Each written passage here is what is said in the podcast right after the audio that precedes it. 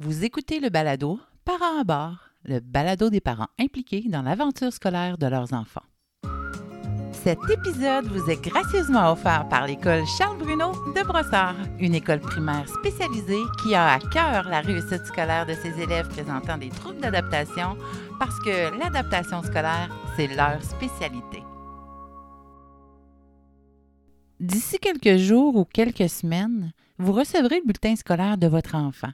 Pour certains parents, c'est un moment douloureux qui réveille des mauvais souvenirs d'enfance qu'on voudrait voir s'effacer, alors que pour d'autres parents, ben, c'est un moment de fierté où on a envie de montrer à papier et mamie les résultats de nos enfants comme, comme si c'était nos propres résultats scolaires. Mais peu importe si comme parent vous êtes fiers ou si c'est douloureux, ce que je m'apprête à vous partager dans cet épisode va certainement vous étonner et peut-être même vous surprendre. Le bulletin scolaire de notre enfant, ben, il n'est pas à propos de nous. En tant que parent, on oublie très souvent qu'après la naissance de notre enfant, on a coupé le cordon ombilical qui fait de soi et de son bébé deux êtres à part entière. On a tendance à s'approprier des comportements de nos enfants. Hein? Il est impoli, ben parce que je suis un mauvais parent. Il y a des mauvais résultats, ben parce que je suis un mauvais enseignant. Euh, il ne sait pas agencer ses vêtements, ben parce que je suis un mauvais conseiller vestimentaire. Il frappe un ami au parc, parce que je suis un mauvais éducateur. Il fait quelque chose qui fait que je deviens mauvais? Là, là, les parents, il faut arrêter ça. Parce que chaque fois que vous vous jugez, chaque fois que vous vous condamnez ou que vous vous critiquez à propos d'un comportement de votre enfant, vous tombez dans une spirale infernale de laquelle vous ne vous sortirez pas. Parce que à tort, vous allez vouloir qu'il cesse de faire ces choses-là, non pas parce que c'est bon pour lui qu'il cesse ça, mais parce que c'est bon pour vous qu'il cesse, parce que vous, vous souffrez dans votre image de parent quand il n'agit pas comme vous voulez. Je ne veux pas être brutal avec vous, et ce que je vous dis, c'est que le bulletin, ce n'est pas à propos de vous, de votre image de parent. C'est à propos de votre enfant, de ses résultats, de ses apprentissages à lui. Donc, vous devez absolument vous sortir de cette équation-là pour pouvoir trouver la bonne raison pour l'amener à changer. Donc, par exemple, s'il est impoli, c'est non pas parce que vous êtes un mauvais parent, mais parce qu'il a choisi des mots inappropriés. S'il y a des mauvais résultats, c'est pas parce que vous êtes un mauvais enseignant, mais c'est parce qu'il a des difficultés avec les multiplications.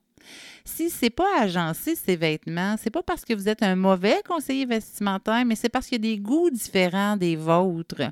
S'il frappe un ami au parc, c'est pas parce que vous êtes un mauvais éducateur, c'est parce qu'il a du mal à exprimer ses frustrations. En faisant de cette façon-là, en vous sortant de l'équation, vous allez pouvoir trouver des causes plus probables à son comportement et donc mieux cibler ses besoins. Donc, des mauvais résultats dans son bulletin, c'est pas parce que vous êtes un mauvais parent, mais c'est parce qu'il présente des lacunes. Et c'est ça qu'on veut cibler en regardant son bulletin. Quelles sont les lacunes, quels sont les défis, quels sont les bons coups. Donc, le bulletin, ça parle de lui.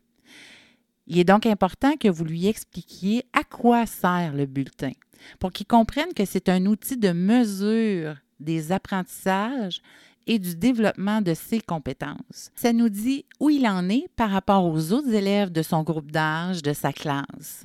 Ça communique aussi sur les comportements qu'il a en classe. Donc, ça permet de savoir dans quelle matière ça va bien, dans lesquelles c'est plus difficile, puis lesquelles ont besoin d'une attention particulière.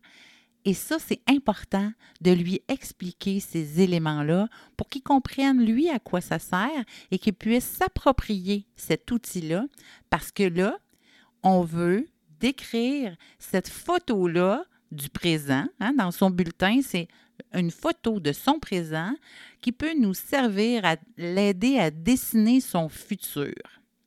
Donc, sur le bulletin, vous trouverez chacune des matières enseignées à votre enfant. Pour chacune de ces matières, vous trouverez son résultat disciplinaire, c'est-à-dire le résultat qu'il a obtenu pour la discipline en question, mais aussi le résultat du groupe, c'est-à-dire la moyenne obtenue par l'ensemble des élèves du groupe de votre enfant. Donc, ça permet à votre enfant de se situer par rapport à ses pairs. Est-ce qu'il est dans la moyenne du groupe? Il est plus fort que l'ensemble du groupe ou il est moins fort que l'ensemble du groupe? Après lui avoir expliqué, aidez-lui à apprécier son résultat. Donc, tu vois ici, mon chéri, en mathématiques, la moyenne obtenue par les élèves de ta classe est 82 et ton résultat à toi, il est de 74% Et là, on va lui poser des questions pour l'amener à se positionner. Donc, qu'est-ce qui a été difficile pour toi dans cette matière-là? Qu'est-ce que tu voudrais améliorer? Qu'est-ce que tu pourrais faire pour améliorer ce que tu as identifié? Est-ce que je peux t'aider à faire quelque chose pour mettre en place ton plan? On poursuit encore, hein? on va aller avec une autre matière. On voit ici qu'en éthique et culture religieuse, la moyenne des élèves est à 84 et que ton résultat à toi, il est à 92. Qu'est-ce qui te démarque dans cette matière? Qu'est-ce que tu fais puis qui contribue à ce résultat-là? Est-ce qu'il y a des comportements gagnants que tu as ici que tu pourrais mettre en place dans les matières où c'est plus difficile pour toi? Donc, vous voyez qu'on va amener l'enfant à réfléchir, à prendre ses forces pour pouvoir les transposer dans des matières pour lesquelles c'est plus difficile pour lui. Et là, on va finir en appréciant les commentaires qui sont laissés par les enseignants. On peut lire ici dans les commentaires, mon chéri, que tu as de la difficulté à rester tranquille en français, que tu tardes à te mettre à la tâche et que ça t'arrive de déranger tes amis. Pourquoi crois-tu que c'est important que tu te mettes à la tâche rapidement? Quels sont les impacts négatifs sur tes amis quand tu les déranges? Quelles sont les conséquences sur toi quand tu parles avec tes amis plutôt que de faire le travail qui t'est demandé? Qu'est-ce que tu pourrais améliorer? Comment est-ce que tu vas t'y prendre? Est-ce que tu as besoin d'aide? Est-ce qu'il y a quelqu'un qui peut t'aider? Voyez que c'est beaucoup à travers le questionnement que je vais apprécier le bulletin de mon enfant. C'est important qu'il soit au cœur de cette rencontre-là avec lui pour qu'il puisse s'approprier ses propres résultats et qu'il soit un agent de changement dans sa propre vie pour qu'il puisse mettre en œuvre les moyens qu'il a trouvés pour atteindre ses propres objectifs. Puis peut-être que les moyens qu'il va trouver ne sont pas les plus efficaces, mais ce qu'on sait, c'est que les moins bons moyens qu'un enfant trouve lui-même sont plus efficaces que des moyens imposés par les parents.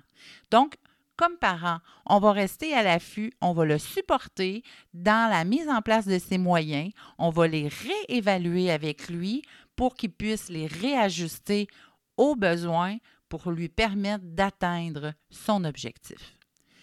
En terminant, je voulais vous partager aussi trois erreurs à éviter dans des pareilles circonstances.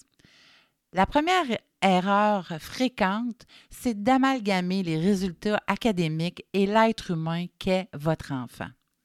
Donc, il a des bons ou des moins bons résultats. C'est le verbe avoir ça définit pas qui il est. Ça fait pas que s'il a de moins bons résultats, il est nul. Il n'est pas stupide, il n'est pas idiot ou un cancre. Il a de la difficulté à lire. Il a du mal à retenir ses tables de multiplication. Mais quand vous confondez l'humain et ses résultats, c'est impossible pour lui de s'en sortir. Quand vous lui dites qu'il est nul, il ne peut pas changer. C'est seulement quand vous précisez qu'il a de la difficulté en maths qu'il peut mettre en place des stratégies pour apprendre et contrer ses lacunes.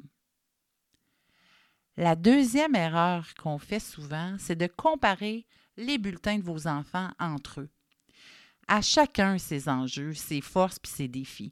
Parfois, on peut croire à tort qu'on va stimuler l'esprit de compétition de nos enfants en les comparant entre eux. On pense qu'ils vont trouver en eux la motivation nécessaire pour dépasser le résultat du frère ou de la sœur. Bien que ça pourrait être une possibilité dans de rares cas très spécifiques, cette stratégie-là a davantage effet de creuser le fossé de la rivalité dans la fratrie et même de développer une posture de rivalité inconsciente. L'espèce de posture où l'enfant peut finir par se dire de manière inconsciente, là, on sait bien, les parents, ils ont toujours eu un préféré. C'est toujours à propos de lui qui réussit tellement bien à l'école. Lui, là, je le déteste tellement. Simplement parce qu'il est bon à l'école, on a le droit à tout ce scénario-là des parents. Fait que c'est hors de question pour moi de lui ressembler à ce bébé préféré-là des parents. J'endosserai donc le rôle du rebelle.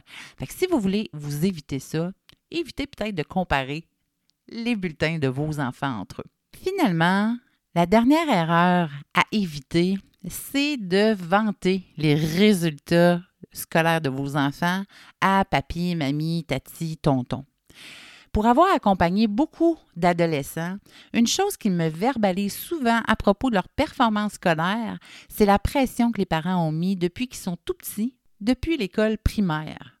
Plusieurs de ces ados-là m'ont explicitement avoué détester le fait que les oncles, les tantes, les grands-parents sont impliqués dans le décor scolaire, sans jamais avoir eu le courage de dire à leurs propres parents à quel point ça les mettait mal à l'aise et que ça leur mettait une pression supplémentaire. Donc, si vous avez envie de partager votre joie avec vos propres parents à propos des résultats de vos enfants, c'est peut-être une bonne idée d'abord et avant tout de demander au principal concerné, c'est-à-dire votre enfant. Et s'il ne veut pas, peut-être que vaut mieux respecter son choix, parce qu'après tout, ce sont ses résultats à lui et non pas les vôtres. Hein. En conclusion, rappelez-vous que le bulletin, c'est un outil de communication entre l'école et vous pour vous informer des apprentissages et des progrès de votre enfant. Il est important que votre enfant puisse être l'acteur principal dans l'appréciation de ce bulletin. Expliquez-lui ce qu'est un bulletin, à quoi ça sert, et ensuite, écoutez-le vous décrire cette photo qui décrit le portrait actuel de ses progrès en le guidant pour qu'il détermine ses objectifs pour la suite. Inutile d'être dans le mépris ou la critique, soyez plutôt dans l'empathie, la bienveillance et l'accueil pour l'accompagner à faire un plan de match pour le reste de l'année.